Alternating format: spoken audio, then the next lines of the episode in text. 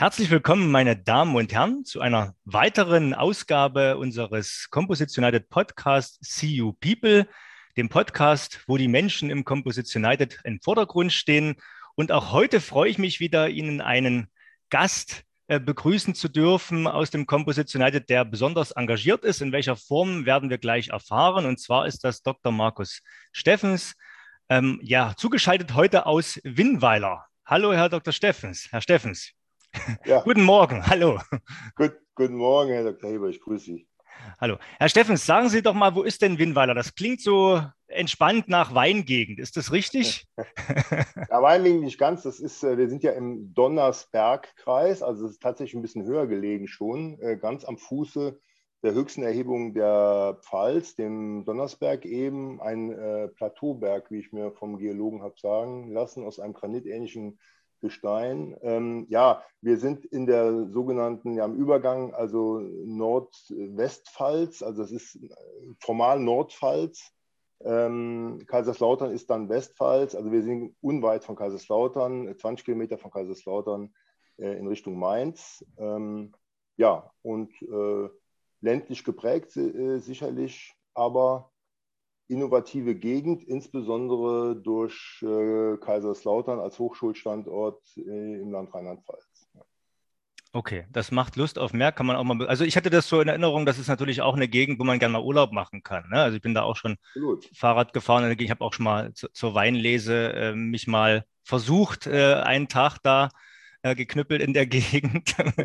Das ist dann die Vorderpfalz, ne? da ist ja. die ist natürlich bekannt für ja. die Weinstraße. Ein bisschen nördlicher als also Richtung Mainz war das, genau. Ja, ja genau, da gibt es das äh, da, da auch, aber jetzt rein, was, äh, was die Pfalz betrifft, gibt es natürlich gibt's noch die Vorderpfalz. Das ist dann, ich sag mal, Bad Dürkheim, Neustadt an der Weinstraße.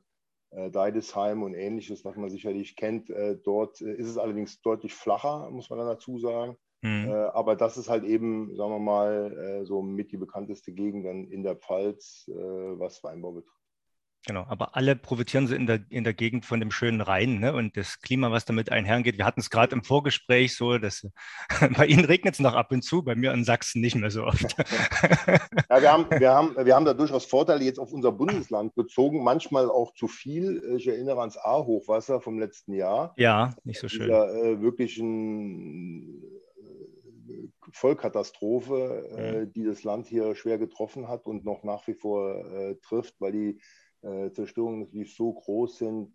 Das ist eine, Jahr, eine Dekadenaufgabe, keine Sache, die man mal mhm. in einem Jahr dann schnell wieder ungeschehen machen kann. Da sieht es immer noch fürchterlich aus, trotz anerkennenderweise wirklich auch aller Fortschritte, die dort schon wieder gemacht wurden. Aber äh, das nach vorne blicken ist ja nicht nur Wiederaufbau äh, und äh, wieder, wieder herrichten, sondern eben auch äh, das Thema, ähm, was können wir besser machen, wie können wir das verhindern, äh, dass sowas nochmal kommt. Ja. Das, ja. Oder wir können es verhindern, wie können wir uns äh, schützen vor sowas. Das Verhindern ist dann nochmal ein ganz. Ich würde gerade sagen, Verhindern ist eine globale Aufgabe. Das werden wir zwar jetzt hier nicht lösen in den 20 Minuten, die wir eigentlich uns gegeben ja, haben. Äh, genau.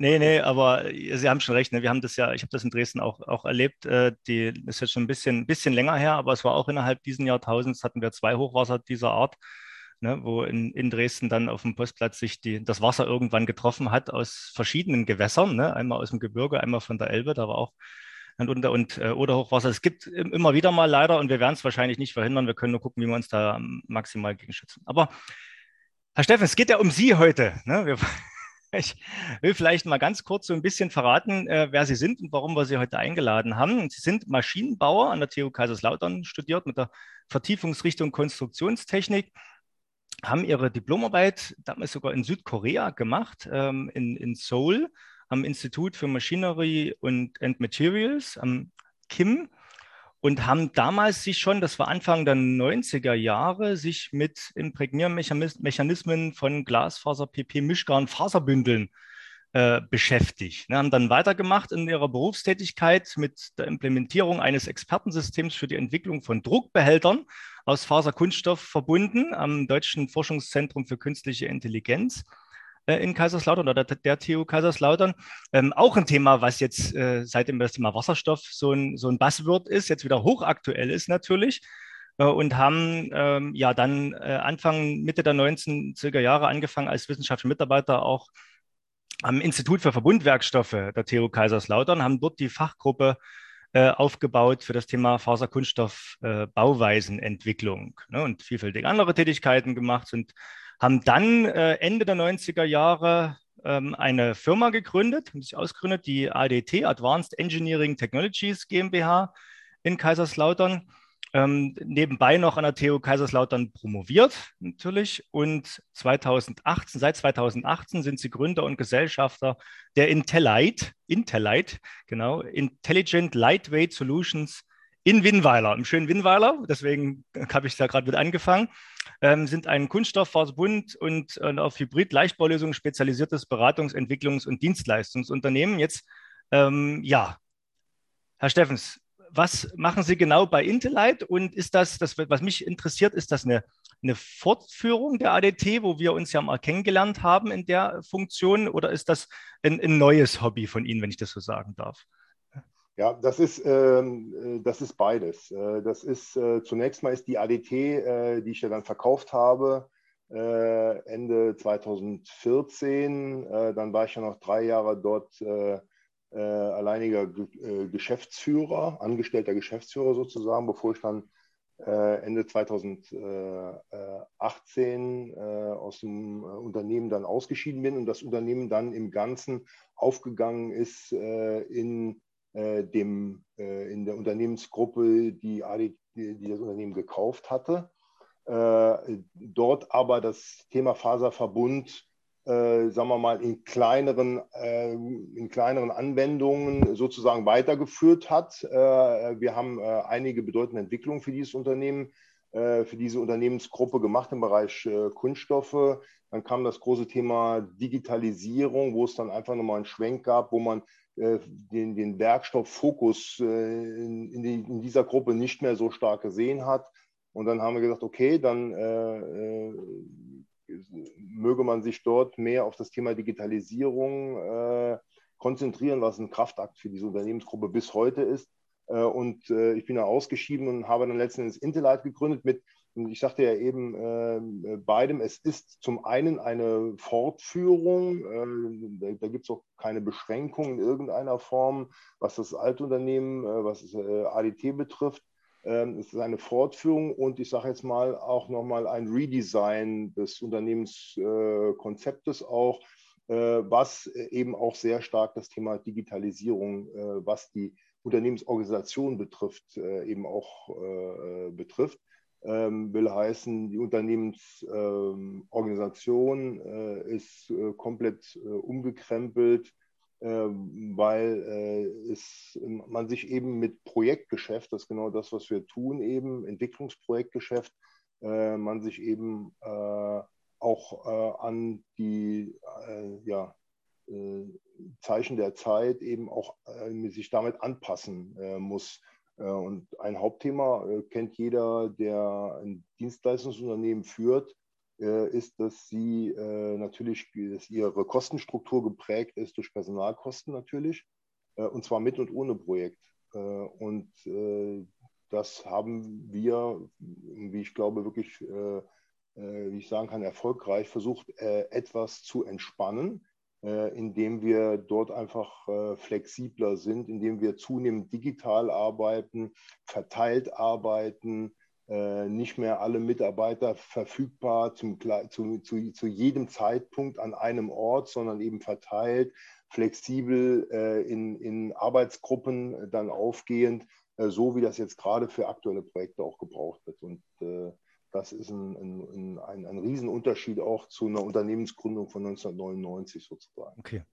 Spannend. Ja, Sie sind ja, deswegen sind Sie ja auch heute hier. Das hat jetzt noch bei den, bei den ehrenamtlichen Tätigkeiten, haben Sie natürlich auch eine ganze Latte an, an Beschäftigungen. Sie sind unter anderem auch karitativ tätig im Lions International, aber nicht zuletzt natürlich Mitglied des Vorstandes im Composites United in, im CU West im Speziellen.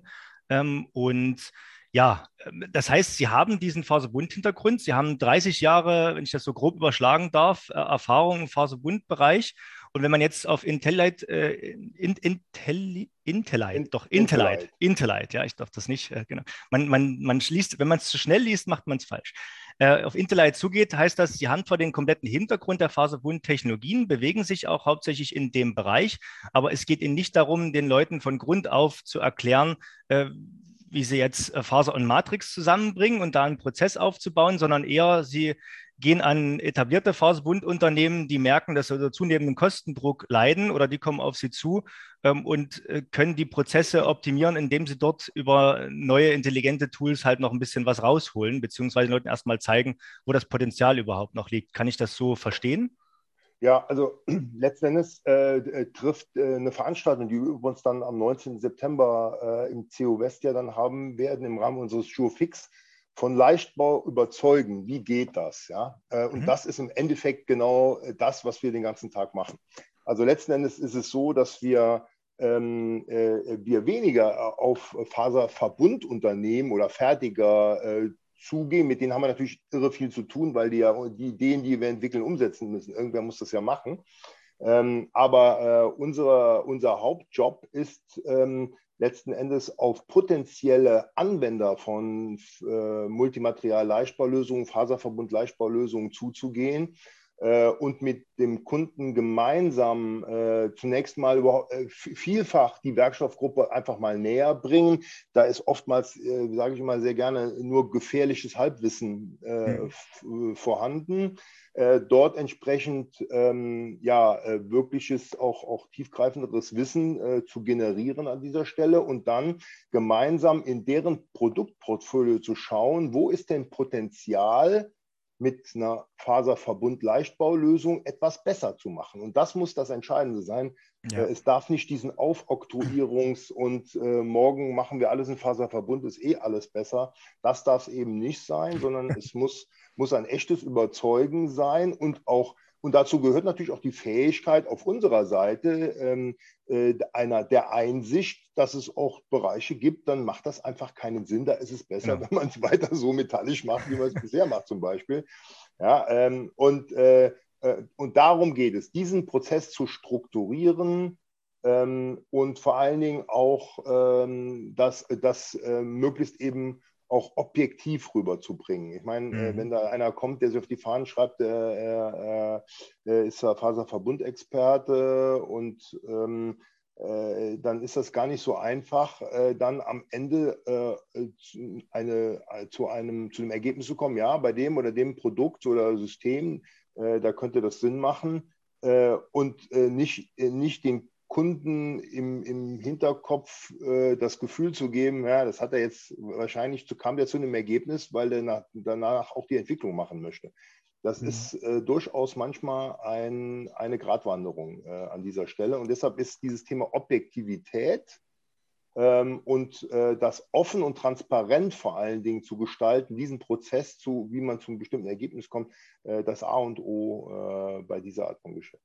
Ja, das, das kommt mir alles sehr bekannt vor. Da habe ich auch ein bisschen Erfahrung in, in meiner Vergangenheit und Gegenwart. Aber gerade dieses Thema, äh, wir schützen den Kunden vor seinen eigenen Ideen. Ne? Das ist auch so manchmal äh, tagtäglich. Da, da weiß ich genau, was Sie, also wenn ich das so zusammenfassen darf, was, was, Sie, was Sie meinen. Der Kunde kommt ja auch einmal auf uns und sagt, ich habe da gehört, es gibt Faserverbund ne? und wir würden gern hier das viel leichter machen und das effizienter und könnte doch mal dieses Teil. Ne? Und dann hat man ein Teil vor sich liegen, was komplexen Beanspruchungen unterliegt, was offensichtlich eigentlich eher ein Gussteil Teil ist äh, und, und, soll das in Faserverbund bauen.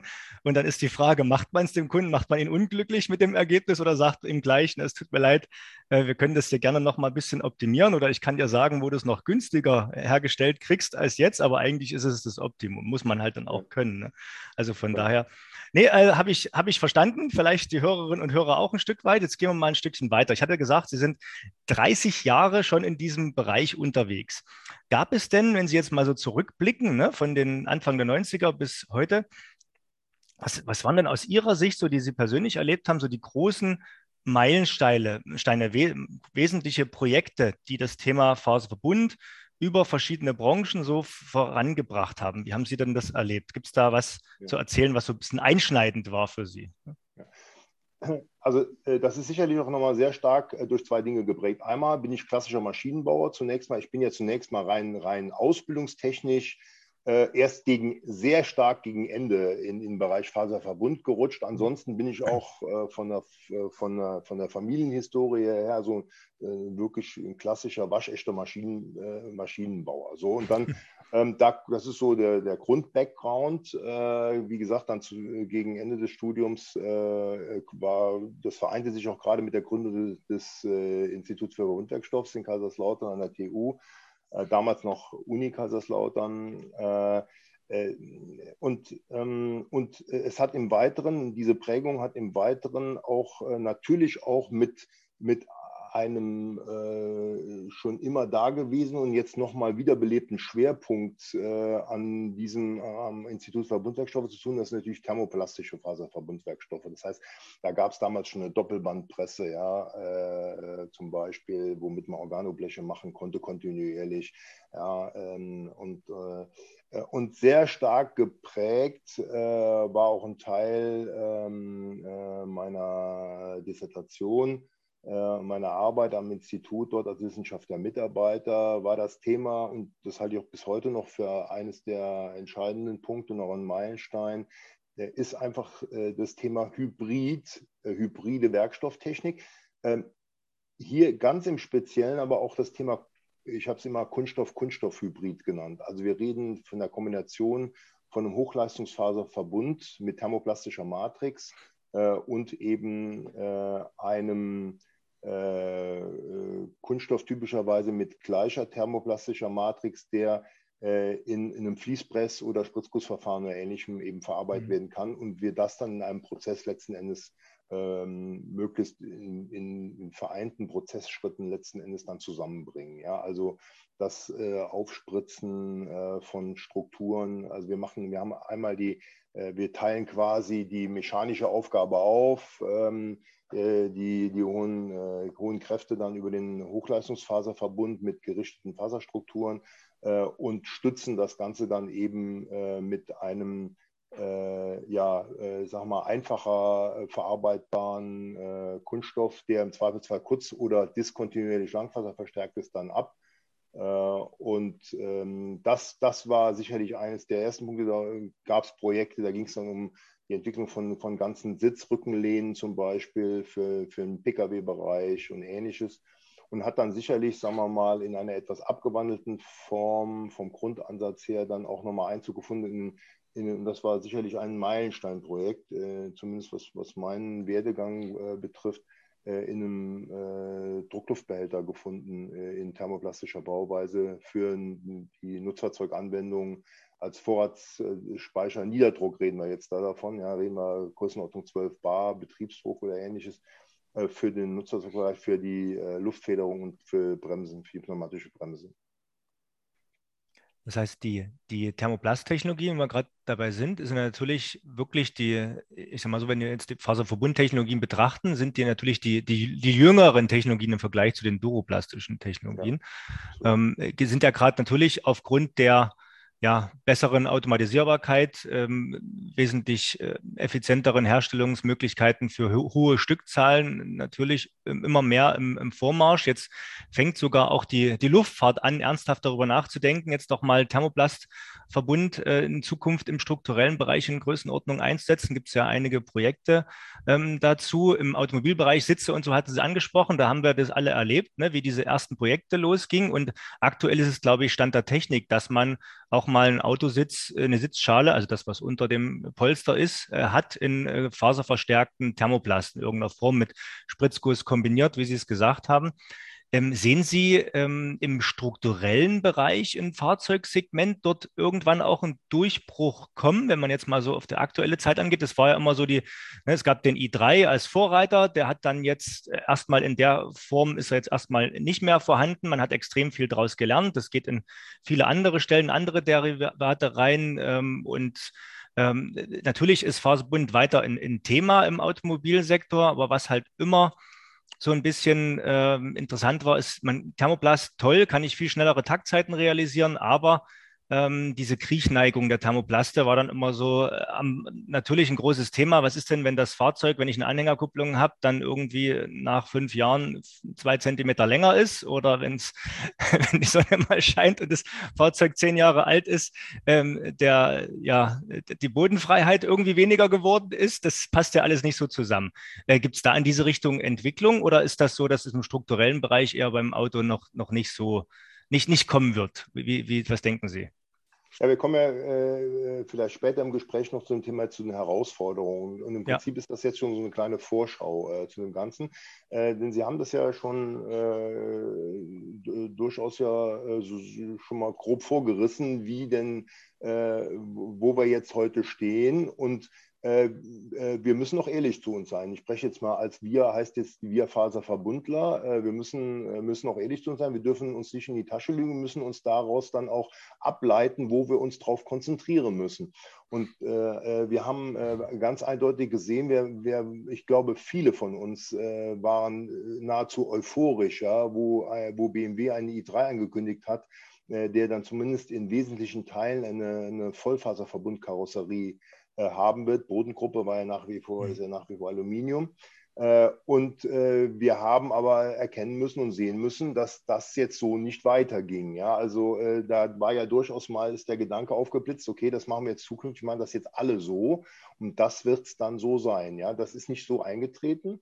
Und daraus können wir natürlich, da können wir jetzt betrübt sein, ähm, aber ähm, macht nicht so viel Sinn. Kopf in den Sand stecken ist nie gut.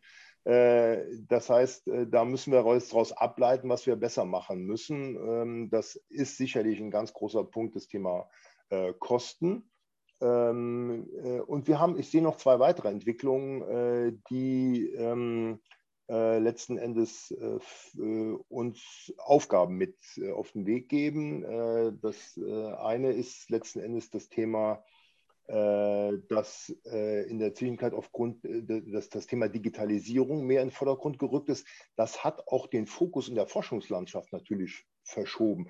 Werkstoffwissenschaften, Leichtbau äh, hatte durchaus vor zehn, den letzten 10 und 20 Jahren nochmal in, in, vielleicht einen, einen, größeren Schwerpunkt gehabt, als es das heute hat. Wir mussten diversen Dingen vielleicht bei, äh, wir, mussten, wir mussten Dinge abgeben, sage ich jetzt einfach mal, äh, in der Konzentration dessen, äh, was Forschungsvorhaben äh, betrifft äh, und wo der Fokus in der Politik auch letzten Endes drauf liegt. Ähm, äh, dazu äh, das Thema Elektromobilität ist dann der nächste Punkt.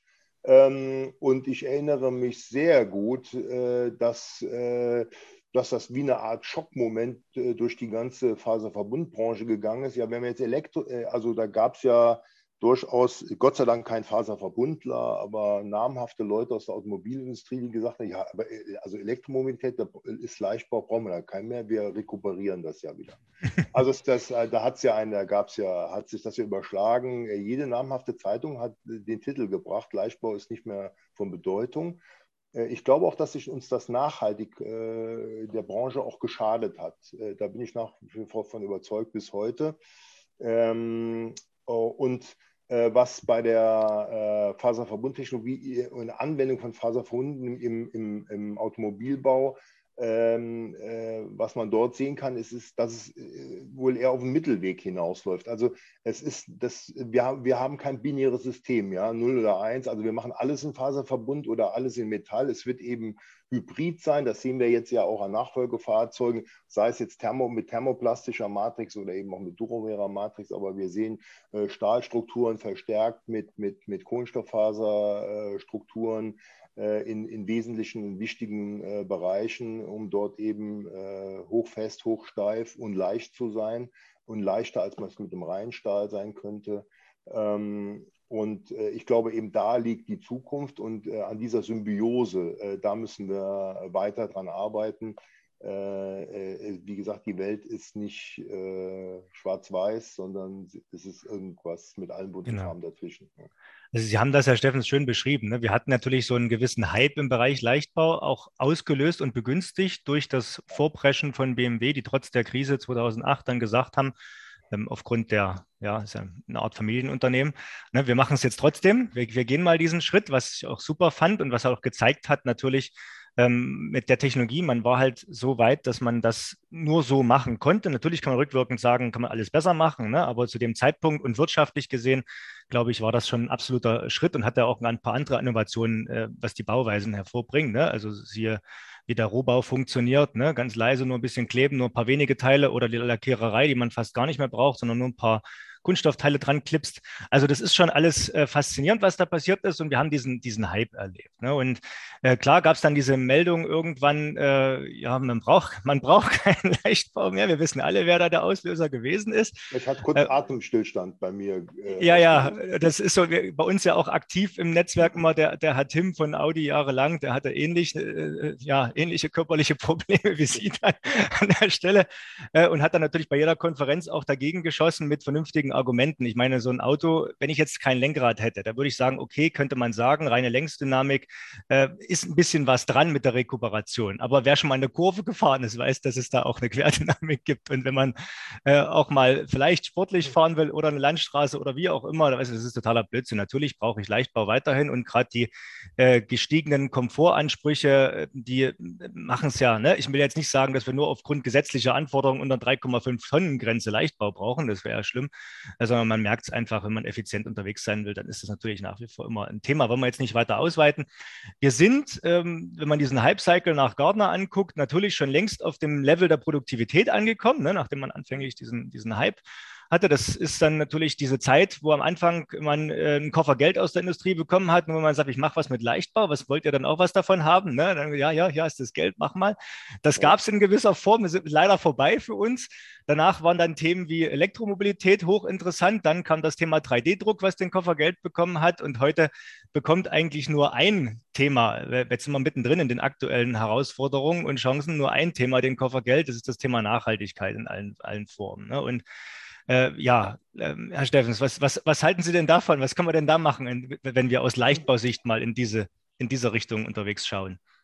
Ja, äh, also der Punkt, äh, ich bin nicht, dass hier, ich möchte auch nicht, dass hier ein falscher Eindruck entsteht, dass hier ich das alles nur immer düster sehe. Man muss aber Herausforderungen auch klar ins Gesicht schauen und sich dafür und am besten, und das ist jetzt der wirklich die, kann ich wirklich, möchte jetzt nochmal betonen, proaktiv äh, sich was überlegen. Also nicht warten, bis, äh, bis äh, die, die äh, leicht, leicht angekräuselten Wolken zu dunkelschwarzen Wolken geworden sind, sondern äh, wir müssen dieses Thema Nachhaltigkeit nach meinem Dafürhalten, ähm, wir müssen das ich sage nicht noch ernster nehmen, ich glaube, wir nehmen das schon ernst genug. Wir müssen nur schneller werden. Wir müssen dort auch proaktiv mehr kommunizieren.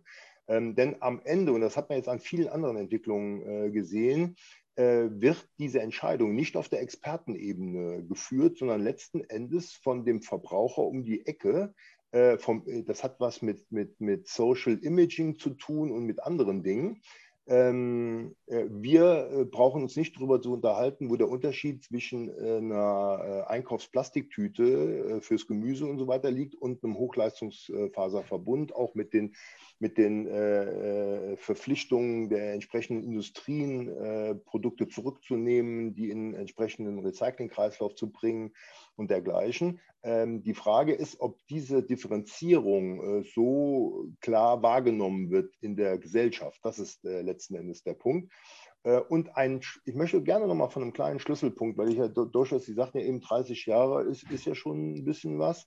Ähm, da, ich hatte ein Schlüsselerlebnis und das hing auch, und da schließt sich auch ein bisschen nochmal der Kreis zum i3. Äh, da stand der i3 dort noch mit Tarn, Tarnfolie beklebt, weil er noch nicht so ganz äh, äh, öffentlich war. Wir standen aber auf einer Messe und es stand ein Journalist neben mir und, und fragte mich ein bisschen was zu diesem Fahrzeug. Äh, und, und war, fragte mich, ob ich aus der Faserverbundbranche käme und was ich denn von dem Fahrzeug so halten würde. Und dann habe ich das ein bisschen was erklärt.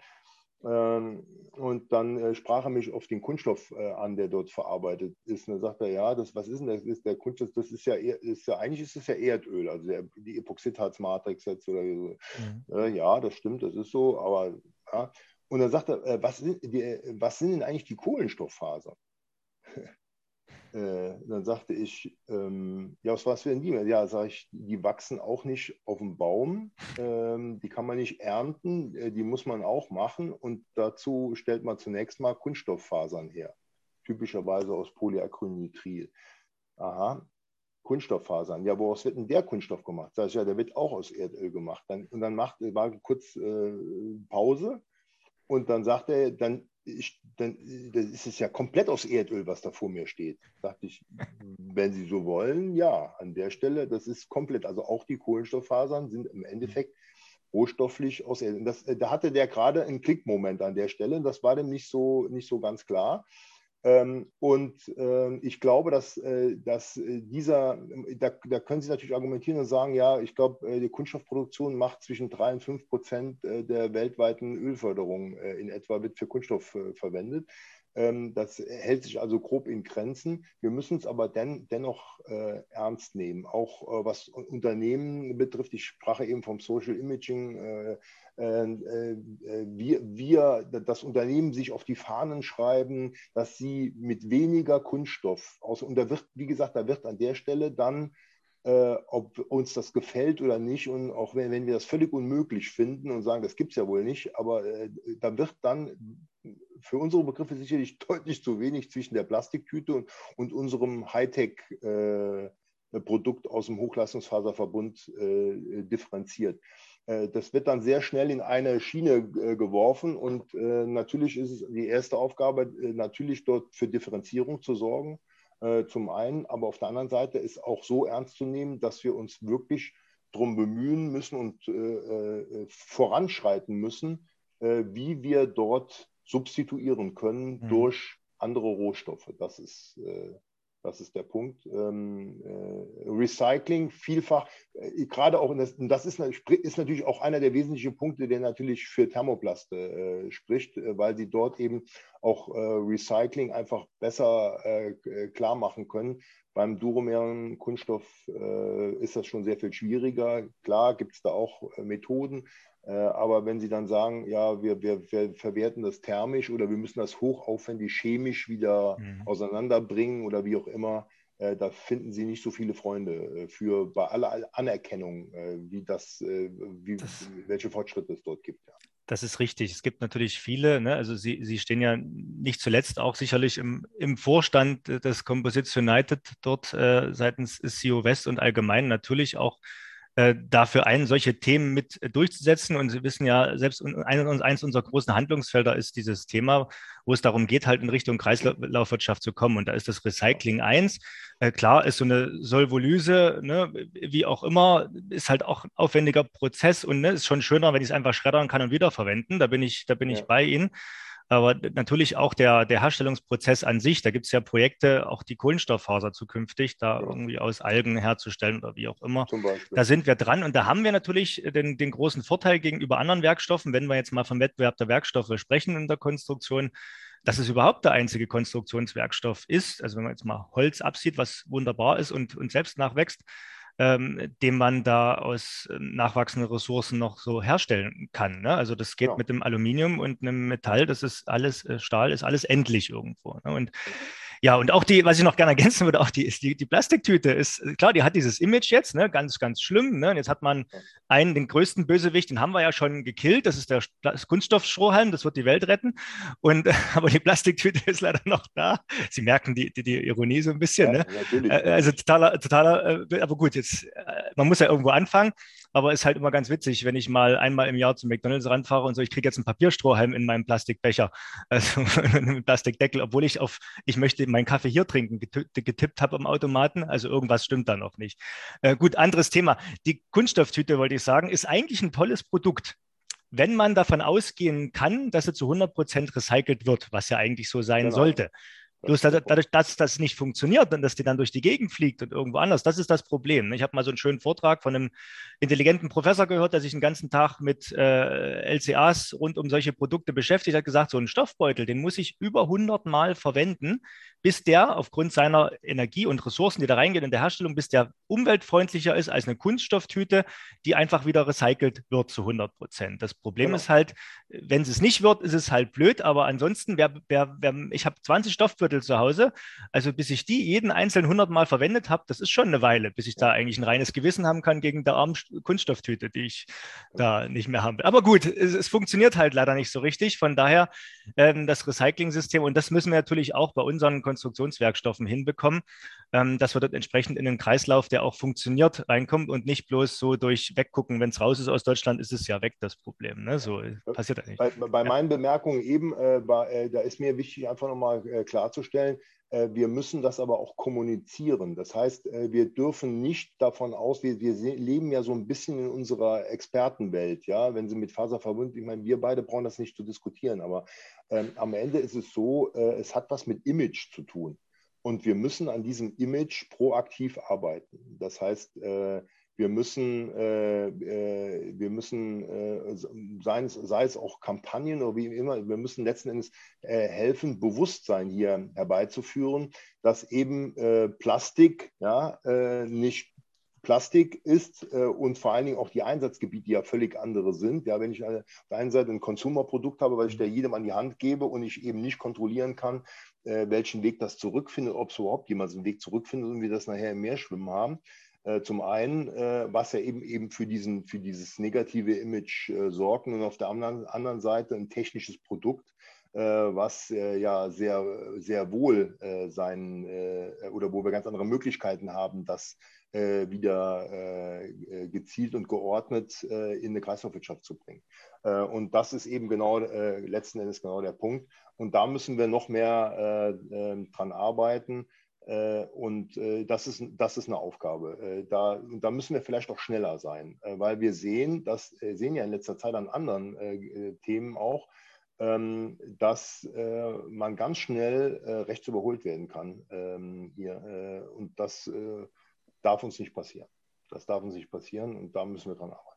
Das heißt, die Kernbotschaft ist, wir sind auf der richtigen, in der richtigen Richtung unterwegs für die nächsten Jahre und in die Zukunft schauen, aber wir müssen absolut, die Geschwindigkeit absolut. massiv erhöhen.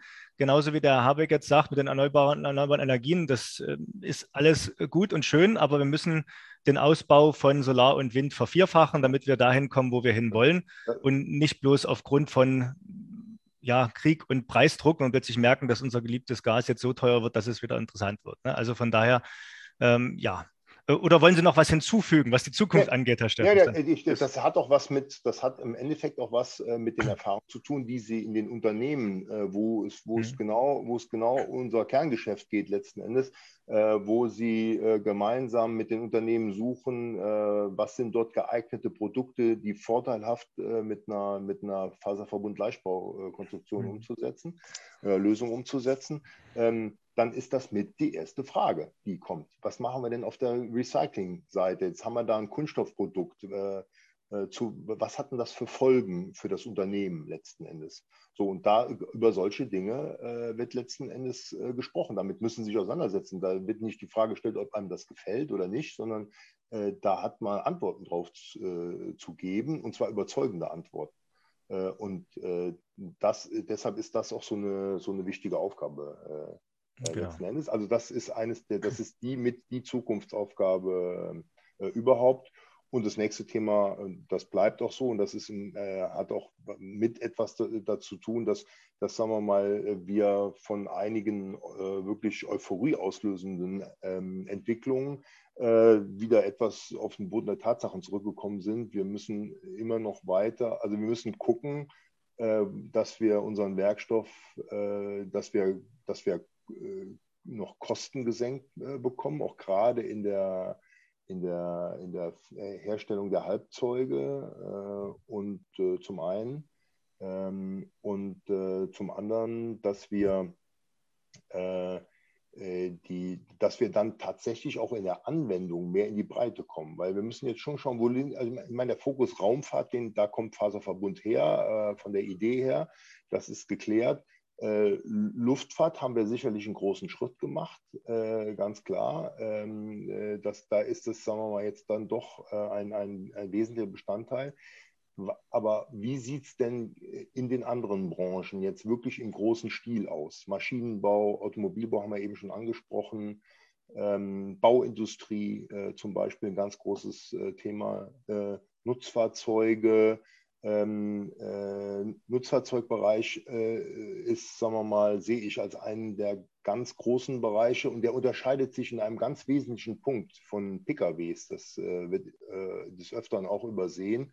Ähm, dort geht es äh, äh, um das, dort wird Leichtbau, hat dort eine andere Bedeutung. Da reden wir nämlich von Payload letzten Endes. Der Fuhrunternehmer bekommt für transportiertes Gut sein Geld. Der LKW wird immer 40 Tonnen wiegen. Äh, also dem geht es ja nicht darum, leichter über die Straße zu fahren, äh, um Energie zu sparen, sondern der hätte gerne, dass er ein 40-Tonnen-Gefährt hat und er hätte gerne einen möglichst großen Anteil von, von bezahltem Ladegut auf seinem LKW, also der benannten neudeutschen Payload. Und äh, darum geht es. Das heißt, da, dort muss also die Bestrebung sein, das Struktureigengewicht äh, möglichst zu reduzieren, um äh, äh, bezahltes Ladegut entsprechend erhöhen zu können. Und dort müssen Sie dann eben bei den Anwendungen auch wieder differenzieren. Äh, äh, es gibt viele Transporte, die sind Volumentransporte, da fahren, dann kommen Sie an diese 40 Tonnen gar nicht ran. Da ist es dann, muss man auch ehrlicherweise sagen, nicht so groß von Bedeutung ähm, bei, äh, wenn Sie, ich meine, 70 Prozent des äh, Nutzfahrzeugverkehrs in der, in der EU ähm, äh, da, äh, sind, sind solche Fernverbindungsnutzfahrzeuge, Fern, äh, äh, die dann eben von, von Nordeuropa nach Südeuropa und unten zurückfahren. Ähm, die sind in der Regel Volumentransporte und da macht die, die, das Eigengewicht äh, oder die äh, Größenordnung 2% äh, des äh, äh, Energieverbrauchs äh, aus, weil sie mit einer relativ konstanten Geschwindigkeit dort fahren. Wir haben wenig äh, Beschleunigungsprozesse in die eine oder andere Richtung. Insofern ist es dort eben nicht von relevant. Aber es gibt halt eben auch andere Anwendungen. Ich sage mal ein Tankfahrzeug zum Beispiel, ja, oder, oder auch ein, ein, Fahrzeug, eben, wo sie viele An- und Abfahrvorgänge haben im, im Paketbereich, äh, äh, Müllfahrzeuge und ähnliches. Ähm, und da muss man auch dort sein, das ist jetzt auch nicht die Riesen, äh, das ist nicht das Gros der Nutzfahrzeuge, das muss man auch mal ganz klar äh, sehen. Ähm, aber es gibt einige und wo das einfach äh, Sinn macht und zwar eben aus einem anderen Aspekt heraus, wie gesagt, da ist, hat Leichtbau eine andere Bedeutung. Und da gibt es auch in großen Stil Anwendungen. Also da geht auch viel Material rein, sage ich letztendlich ja. mal. Okay, Herr Steffen, Sie haben jetzt einen schönen Blumenstrauß nochmal aus, äh, aufgezählt in allen möglichen Richtungen, wo wir äh, ja, Aufgaben zu lösen haben, wo Sie ein schönes Spielfeld haben, wo wir im Composite United generell natürlich eine große Spielwiese haben und unsere Mitglieder, was uns alles so umtreibt. Wir sind ja branchenübergreifend unterwegs. Äh, ich würde jetzt gerne noch ewig weiter mit Ihnen darüber so ein bisschen tiefer einsteigen, äh, können wir aber nicht, weil die 20 Minuten, die müssen wir irgendwie, wollen wir die ja ein, das schaffen wir sowieso nicht, haben, sind wir schon drüber. Äh, aber wir sollen es ja kurz halten, damit man es in der Mittagspause hören kann, habe ich immer gehört, so als Feedback. Deswegen äh, ein kleiner Einblick. Vielleicht ähm, abschließend noch zwei Fragen, Herr Steffens. Wenn Sie jetzt das CEO-Netzwerk, was ich gerade angesprochen habe, sind Sie ja natürlich als Vorstand unterwegs, haben jetzt gerade beleuchtet, äh, was so Ihre Themen sind, die Sie einbringen und wo Sie natürlich auch dort äh, mit, mit voranschreiten, wenn Sie jetzt als, ich sag mal, als gewöhnliches CEO-Mitglied im Netzwerk unterwegs sind? Was, was schätzen Sie denn besonders am Netzwerk? Was ist Ihnen denn so das, das Liebste? Das frage ich jeden. Ne? Ja, nee, das ist auch die entscheidende Frage und das gerade auch jetzt äh, als äh, im, im, ist der, die Aufgabe jeder Vorstandschaft, das haben wir fast in jeder Vorstandssitzung, äh, die wir haben, ist das Thema, man muss nachts geweckt werden können und muss sagen können, wow, welche Vorteile es hat, im Composition United äh, äh, zu sein. Und das muss, weil nur dann kann man es ja auch potenziellen Mitgliedern vermitteln und den Mitgliedern vermitteln, die schon Mitglied sind äh, und die bei der Stange zu halten letzten Endes, äh, weil äh, am Ende muss ein muss man was davon haben. Ja, das ist äh, immer ganz wichtig. Es nutzt ja nichts, dass wir CU unserer Selbstwillen sind, sondern wir müssen, wir müssen einen Mehrwert generieren für die Mitglieder äh, und das auch aufrechterhalten. Und äh, ich sehe dort ganz klar im Vorder äh, Ver äh, Veranstaltungen, ähm, äh, sämtlicher Art, die äh, letzten Endes, äh, sagen wir mal, sehr fachspezifisch sind, sei es die Branchengespräche, die wir haben, sei es unsere, unsere AGs beispielsweise, wo man sich entsprechend einbringen kann. Also dieser Austausch, der ist äh, schon extrem wichtig. Ähm, äh, übrigens auch war es ein sehr, sehr gutes Signal, äh, dass wir die, unsere Vereinigung in, in 2019 äh, zusammengebracht haben mit dem Carbon Composites und CFK Valley, war aus meiner Sicht auch der entscheidende Schritt, weil man muss immer mit der Außenbrille auf unsere Vereinigung schauen. Und die Frage ist, wie viel Verständnis dafür da war, dass da äh, im Endeffekt äh, zwei, zwei Vereine mit sehr ähnlichen Interessen äh, darum gelaufen sich und gegenseitig das Leben schwer gemacht haben, wo, wo, es dann auch zu Konflikten führte, ja, wo, wo, bin ich jetzt besser Mitglied bei dem einen, bei dem anderen, bei beiden will ich mir nicht leisten oder kann ich mir nicht leisten oder wie auch immer. Und insofern ist das ein wichtiger Punkt, ähm, äh, dass man äh, dass man hier sagt, das ist eine, und das können wir jetzt sagen, wir sind einfach äh, die, die bedeutendste Vereinigung in diesem Fachbereich äh, faserverstärkte Kunststoffe, Leichtbau in Europa. Und das ist ja, ist ja schon, das ist ja ein Wort. Und ähm, äh, man, wer wirklich möchte, kann sich dort äh, wirklich in, in, jedes Detail betreffend, äh, was Faserverbund und Leichtbau betrifft, informieren. Ähm, das äh, äh, Angebot ist mannigfaltig, auch was Fort, äh, Fortbildung betrifft natürlich. Ähm, also das ist mal das Erste und dass er im Zweifelsfall eben auch sehr konkret für sein Fachgebiet und wie gesagt, es sollte auch unser Ziel sein, ähm, nicht nur, dass, dass wir nicht nur Mitglieder haben, die direkt selbst aus dem Faserverbundbereich kommen, sondern äh, die eben auch an der Anwendung interessiert sind. Das muss auch so ein bisschen mehr äh, der, der Fokus vielleicht werden, äh, dass die, dass, dass die eben hier direkt Ansprechpartner finden, dass sie Projekte machen können. Wir haben gefördert, dass man den Zugang zu geförderten Projekten hat, wo man letzten Endes auch, sagen wir mal, risikobehaftetere Entwicklungen letzten Endes ähm, auch durchaus nochmal finanziell eine finanzielle Unterstützung bekommt, weil man das eben im Rahmen eines Forschungsvorhabens äh, durchführen kann. Das halte ich für den Mehrwert, äh, den wir hier letzten Endes äh, für Unternehmen oder für, für, für die Mitglieder des CUs generieren können. Und das ist letzten Endes, natürlich ist das auch mein, meine, meine Motivation, eben dieser Austausch, warum, warum wir hier im, im Kompositional sitzen. Super. Das, das, war jetzt so schön, das möchte ich nicht kommentieren. Das war, kann man so stehen lassen. Herr Steffens, letzte Frage. Wenn man Sie jetzt äh, nicht gerade irgendwo im Composition United äh, oder im Bereich Leichtbau oder in Ihrer Firma antrifft, ne, wo, woraus ziehen Sie denn Kraft? Und sagen Sie nicht, Sie ziehen die Kraft aus dem Composition United. Nein, nein. Also, das wäre jetzt, also irgendwie, das wäre jetzt, man muss ja glaubwürdig bleiben. Ne? ja, genau. nein, nein, nein. Das, der, der macht Freude, aber die Kraft, die zieht man natürlich zuerst mal. Also bei mir ist es zumindest so aus der Familie, das ist klar. Ne? Ich habe ja auch durchaus jetzt demnächst ich, noch, ein, noch ein schulpflichtiges Kind, aber ab nächstem Jahr dann nicht mehr. Und ähm, äh, Tochter, die ältere Tochter studiert, äh, studiert jetzt auch.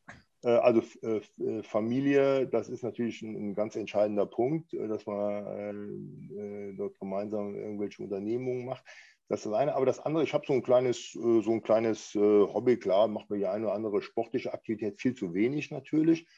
Ähm, aber ähm, äh, ich habe so, so, mein, so, mein, mein höchst privates Hobby, ist so ein bisschen, hat auch was mit Digitalisierung zu tun, das ist so ein bisschen so Home Automation, aber nicht so Fertiglösungen, sondern so ein bisschen Self-Made-Geschichten mit so einem eigenen ähm, Home Automation Server und so Geschichten. Also ich bin, ich bin ja äh, von der Simulationsseite her kommend, sicherlich habe ich eine gewisse Computeraffinität. Und ähm, das ist so ein bisschen, das ist so ein bisschen so, so ein privates äh, Stecken, Steckenpferd. Ich, mir, mir, macht das Freude zu gucken, wo das, was man da für Anwendungen finden kann. Die sind nicht alle sinnvoll, aber ähm, ähm, macht Spaß und äh, äh, manchmal auch belustigend und ja. man muss das auch mit der, mit der Humorseite sehen. Ja? Äh, so. Sowas hat mir meine Frau verboten. Ich hatte einmal äh, angefangen mit einer Alexa, die musste dann wieder, die musste wieder gehen. Ja, die, also, also, bei uns gibt es tatsächlich keine Alexa. Wir machen das hier ohne Alexa, weil beim Datenschutz hört der Spaß dann bei mir auch auf. Aber Äh, ja. Deshalb hat man dann so ein, äh, ich schwöre dann eben auf eigene Systeme. Da ist ja mhm. da, und da können Sie sich dann äh, Ewigkeiten verlustieren äh, in dem Bereich. Ähm, und äh, eben damit sie das nicht mit, mit, äh, mit öffentlichen Dingen tun. Aber letzten Endes ähm, ist das so ein, so ein, so ein kleines, so ein kleines ja. äh, Steckenpferd. Ja. Ich hatte mal vielleicht so eine Anekdote dazu, was ich mir sofort eingefallen warum ich jetzt gelacht habe, ne? weil ich hatte mal äh, eine Podcast-Aufzeichnung in einem anderen Podcast. Ich mache noch mit der Feder so einen privaten kleinen Leichtbau-Podcast, ne, wo wir auch länger reden dürfen als die 20 Minuten. und ja. da hatten wir den äh, Patrick Starke, auch ein engagierter äh, CU-Enthusiast äh, von MT Aerospace zu Gast. Und er musste kurz zwischendurch aufstehen, weil sein Sohn nicht mehr reingekommen ist, weil der Fingerabdruckscanner draußen ihn nicht mehr erkannt hat. Er hatte quasi ja, nur noch genau. den, den Schlüssel, schlüsselfreien äh, Zugang zum Haus und hat gerade nicht funktioniert oder der, der, Akku wieder leer gewesen draußen oder wie auch immer. Also muss halt schon, es ist immer gut, wenn es noch eine mechanische Möglichkeit gibt, der, des, des Haus, dem Haus Herr zu werden. Ne? Okay. Also, also ich sage, wenn Sie, wenn Sie natürlich jugendliche Kinder haben, so alles im Bereich so äh, zwischen 18 und 20 Jahren, also davor mhm. natürlich auch schon, dann ist es so, ich sage, wir brauchen, man braucht zu Hause beispielsweise auch keine Software oder irgendwas, was in ihr, ob ihr Internetanschluss noch in Ordnung ist und ob noch alles funktioniert. Mhm. Äh, ab, äh, ab dem Zeitpunkt der Störung können Sie drei, runterzählen, 3, 2, 1 und dann äh, kommt, kommt lautstark, wird mitgeteilt, dass irgendwas nicht mehr funktioniert. Insofern, äh, also so, die Welt ist so, es nutzt alles auch nichts. Äh, man, äh, die, diese Abhängigkeit, die gibt es einfach und ähm, da muss man sich irgendwie mit, mit abfinden. Ja. Alles klar. Super. So, damit belassen wir es. Herr Steffens, vielen, vielen Dank. Hat mir sehr viel Spaß gemacht. Ich empfehle jetzt gerade nochmal von, am Anfang haben Sie es gesagt, den 19. September war es, glaube ich.